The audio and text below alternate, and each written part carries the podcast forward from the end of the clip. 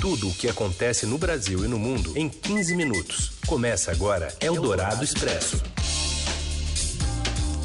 Olá, tudo bem? Bem-vinda, bem-vindo. A gente começa a edição, a última edição desta semana do Eldorado Expresso, que reúne as notícias mais quentes na hora do seu almoço. Em 15 minutos você acompanha a gente aqui no rádio FM 107,3 Eldorado e assim que acabar o programa já vira podcast numa parceria com o Estadão. E como sempre, está aqui o Heisen Abac. Tudo bem, Heisen? Tudo bem, também a Carolina Ecolim. E também está por aqui, sempre, a manchete, as manchetes desta edição, dia 14 de fevereiro de 2020. Eldorado Expresso. O dólar está em queda após quatro recordes seguidos de alta, mas ainda no patamar de R$ 4,30, em dia de indicadores ruins sobre o crescimento da economia brasileira. A Organização Mundial da Saúde diz que a epidemia de coronavírus está restrita à China e controlada no resto do mundo. E ainda a primeira morte por sarampo neste século no Rio de Janeiro e o calor de mais de 20 graus na Antártica. Eldorado Expresso. A gente começa com os números divulgados hoje sobre emprego. Quase 3 milhões de brasileiros procuravam emprego há mais de dois anos no quarto trimestre de 2019. As informações com Daniela Amorim. Boa tarde, Carolina. Boa tarde, Heisen. A melhora na qualidade do emprego gerado no país ainda está concentrada em poucos locais, especialmente em São Paulo, segundo os dados da Pesquisa Nacional por Amostra de Domicílios Contínua, divulgada pelo Instituto Brasileiro de Geografia e Estatística. Na passagem do terceiro trimestre de 2019 para o quarto trimestre do ano, a taxa de desemprego teve um recuo estatisticamente significativo em apenas 9 das 27 unidades da federação, ou seja, superou a margem de erro da pesquisa. Foram abertas 593 mil vagas com carteira assinada no setor privado em todo o país, sendo mais da metade delas em São Paulo, com 324 mil postos formais a mais no período. Em todo o Brasil, apenas quatro estados tiveram avanço significativo na carteira assinada no último trimestre do ano passado. Além de São Paulo, foram Rondônia, Paraíba e Sergipe. O estado de São Paulo abriu 473 mil vagas formais no setor privado no período de um ano. De acordo com o IBGE, o movimento foi resultado de uma soma de pequenas reações setoriais. No quarto trimestre de 2019, o país ainda tinha mais de 11 milhões de desempregados, sendo quase 3 milhões deles em busca de emprego há pelo menos dois anos. Eldorado Expresso. E o dólar comercial tem nesta sexta-feira a cotação mais baixa do que a registrada ontem, mas ainda em patamar elevado. Na quinta, a moeda americana chegou ao recorde de R$ 4,38 mas fechou o dia valendo 4,33 após uma intervenção do Banco Central. Hoje o dólar iniciou o dia em R$ 4,32 e baixou para casa dos R$ 4,30 com mais um leilão realizado pelo Banco Central. O câmbio foi alvo de uma polêmica criada pelo ministro da Economia, Paulo Guedes, que, que na quarta-feira fez um comentário durante uma palestra sobre os efeitos do dólar baixo ele disse que isso permitia que até empregadas domésticas fossem à Disney nos Estados Unidos e acrescentou que a alta do dólar faria todo mundo conhecer o Brasil. Antes da queda registrada na manhã desta sexta, o dólar teve quatro recordes seguidos de alta na cotação diante do real. Eldorado Expresso.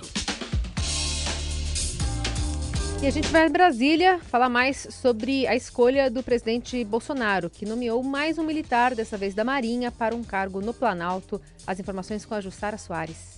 Boa tarde, Carol. Boa, Boa tarde, tarde, Heinzen. O presidente Jair Bolsonaro nomeou mais um militar para despachar com ele no Palácio do Planalto. Conforme o Estadão antecipou na semana passada, trata-se do almirante Flávio Augusto Viana Rocha, que assume o posto de secretário especial de Assuntos Estratégicos. Com o almirante no comando, a Secretaria de Assuntos Estratégicos ganha um novo status no governo. A secretaria deixa de ser um departamento interno da Secretaria-Geral da Presidência e passa a funcionar de forma independente, sendo vinculada diretamente ao gabinete presidencial.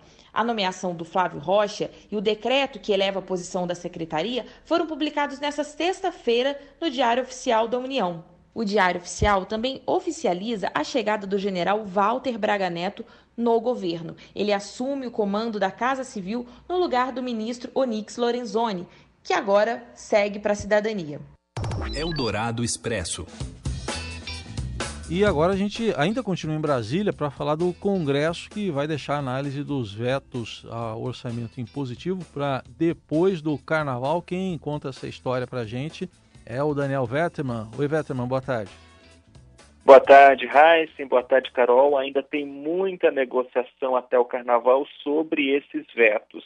Uma parte considerável, importante do Congresso, especialmente ali os partidos do Centrão, da Câmara, querem garantir que o Congresso controle neste ano a destinação de uma fatia de 46 bilhões no orçamento. A cúpula do Congresso fechou um acordo com o governo para devolver ao executivo a autonomia sobre 11 bilhões, ou seja, diminuir um pouquinho ah, o controle dos deputados e senadores nesses recursos. Mas não houve acordo. Parte dos deputados querem derrubar todos os vetos do presidente Jair Bolsonaro a essa proposta.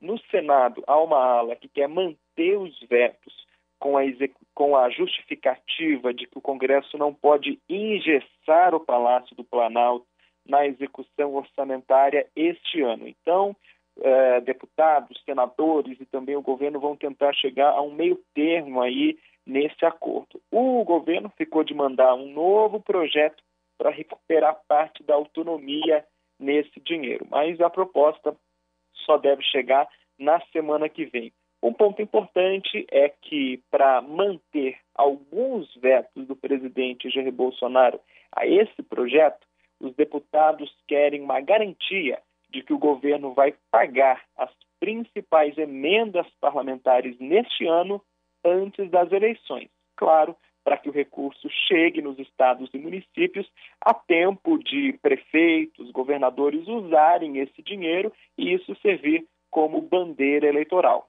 A gente continua acompanhando esse assunto por aqui. Obrigado, Vetterman. Até mais. Obrigado. Eldorado Expresso.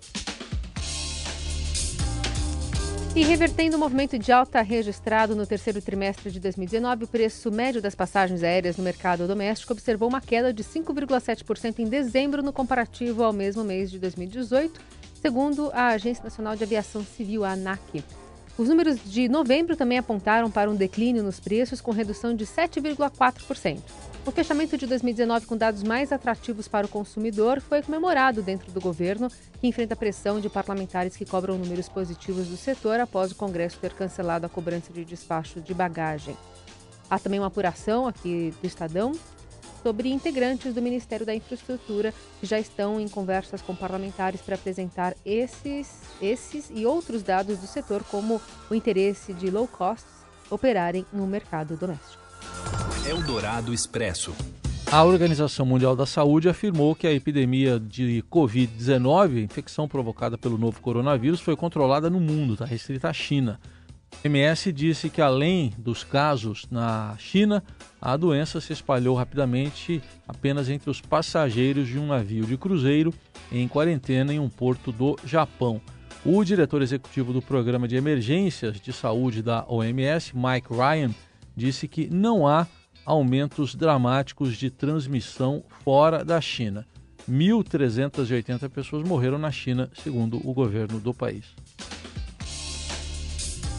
E a gente vai até o Rio de Janeiro falar com o Márcio Gouzan, já que foi por lá que a primeira morte de sarampo do século foi registrada. Oi, Douzan.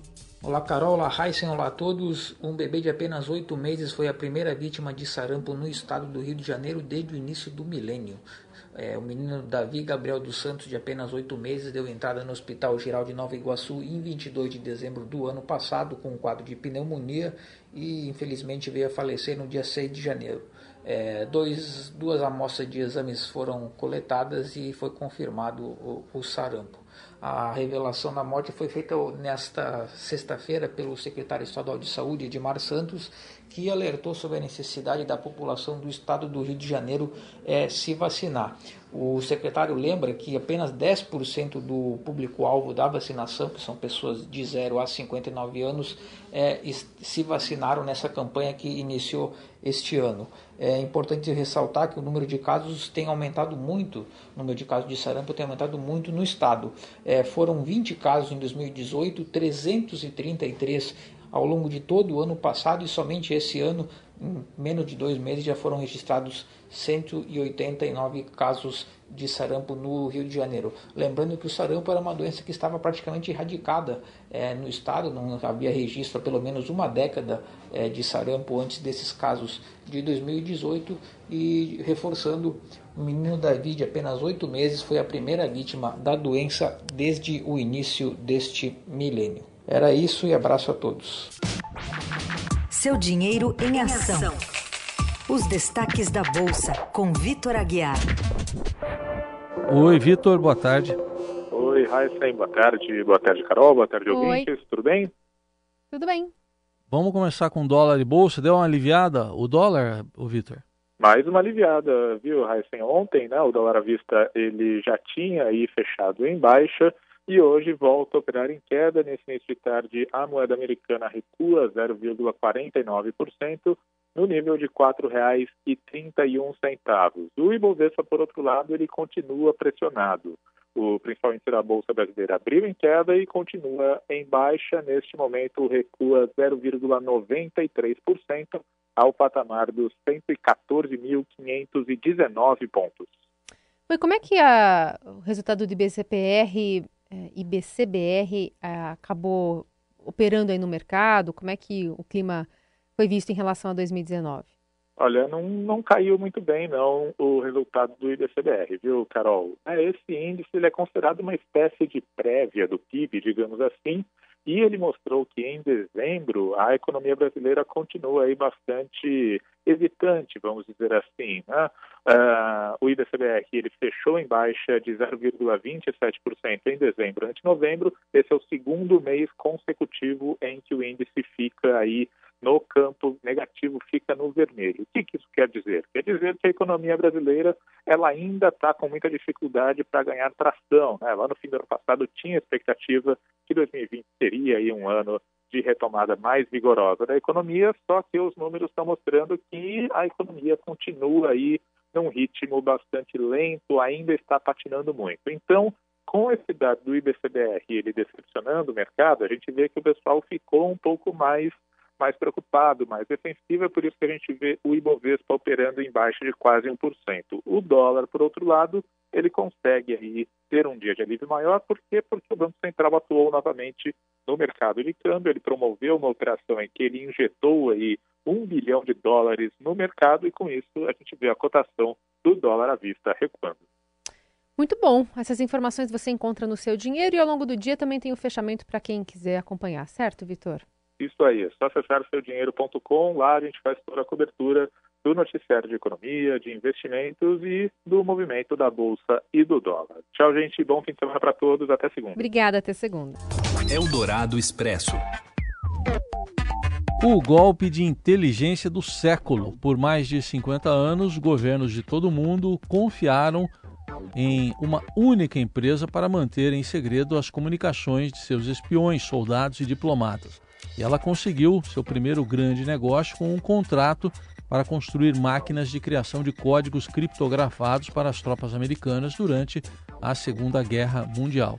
O jornal The Washington Post apurou que a empresa suíça faturou milhões de dólares vendendo equipamentos para mais de 120 países até o século 21. Mas o que nenhum de seus clientes jamais soube foi que a Crypto AG era de propriedade da CIA, Agência de Inteligência Americana, em uma parceria altamente secreta com a inteligência da Alemanha Ocidental, no tempo que ainda existiam duas Alemanhas. Essas agências de espionagem manipularam os dispositivos para que pudessem quebrar facilmente os códigos que os países usavam para enviar mensagens criptografadas. E o Roberto Godoy, colunista aqui da Rádio Dourado, conta os bastidores dessa apuração do jornal americano que o Washington Post revelou é que uma, uma empresa com sede na Suíça, a Crypto, eh, que havia sido eh, contratada pelos serviços de inteligência, serviços de espionagem americanos, logo depois, logo no finzinho da segunda metade da Segunda Guerra em diante, mais intensamente, logo depois da Segunda Guerra, para desenvolver, eh, para eh, desenvolver sistemas de criptografia, sistemas de, pelos quais você manda uma mensagem, todo mundo hoje, isso facílimo, você tem acesso até pelo, pelo seu celular, né? É, mas naquela época não, era tudo muito complicado e tal. Então a empresa desenvolvia sistemas de espionagem, é, de codificação, de transformar em código textos que interessavam, enfim, textos importantes, textos secretos.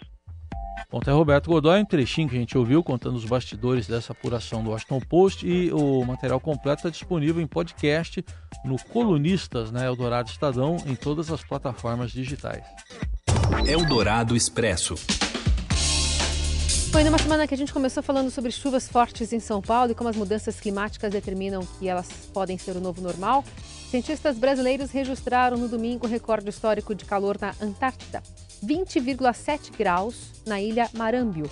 Isso após uma semana em que cientistas de vários países relataram marcas anormais. Janeiro foi o mês mais quente da história do planeta. Eldorado Expresso. E o Corinthians chega ao clássico com o São Paulo pressionado pela eliminação na Libertadores. Acompanhe agora o comentário do Rafael Ramos. Oi, Rafa. Olá, boa tarde a todos. Sábado, sete da noite, São Paulo e Corinthians se enfrentam no estádio do Morumbi pelo Campeonato Paulista. A partida é decisiva para os dois treinadores. Do lado do Corinthians, Thiago Nunes chega pressionado depois da eliminação na pré-Libertadores para o Guarani do Paraguai em Itaquera.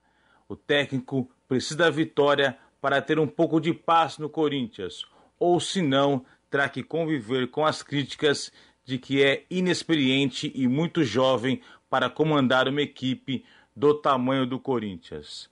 No São Paulo, Fernando Diniz também precisa da vitória, o São Paulo tem apresentado futebol muito irregular nesse início de temporada, perdeu para o Santander na última rodada e está fora da zona de classificação para a próxima fase do Campeonato Paulista.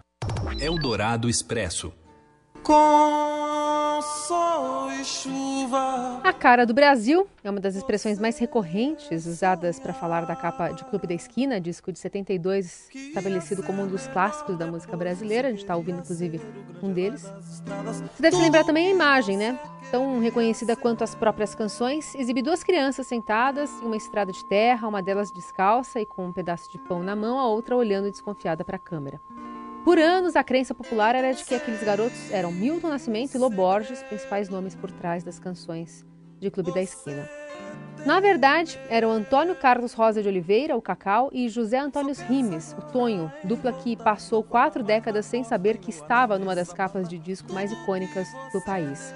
Desde 2012, eles pedem na justiça 500 mil reais por danos morais e uso indevido da imagem.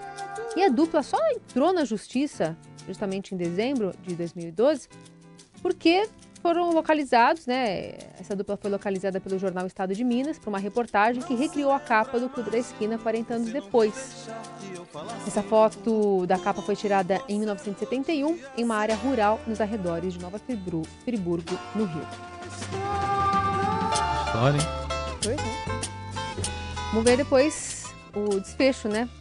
Dessa briga agora judicial do, do, do, clássico, né, do Clube da Esquina, que tem aquela foto tão icônica e os personagens só foram identificados e notificados é, há oito anos.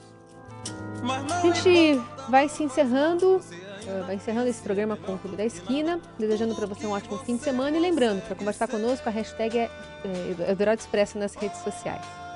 Bom, fim de semana, como diz uma letra do Clube da Esquina, vamos fazer uma viagem de ventania. Ou pegar o trem azul. Também, dá pra pegar. Até. Tchau. Não importa, não faz mal, você ainda pense, é melhor do que nada. Tudo que você. Você ouviu Eldorado Expresso tudo o que acontece no Brasil e no mundo em 15 minutos.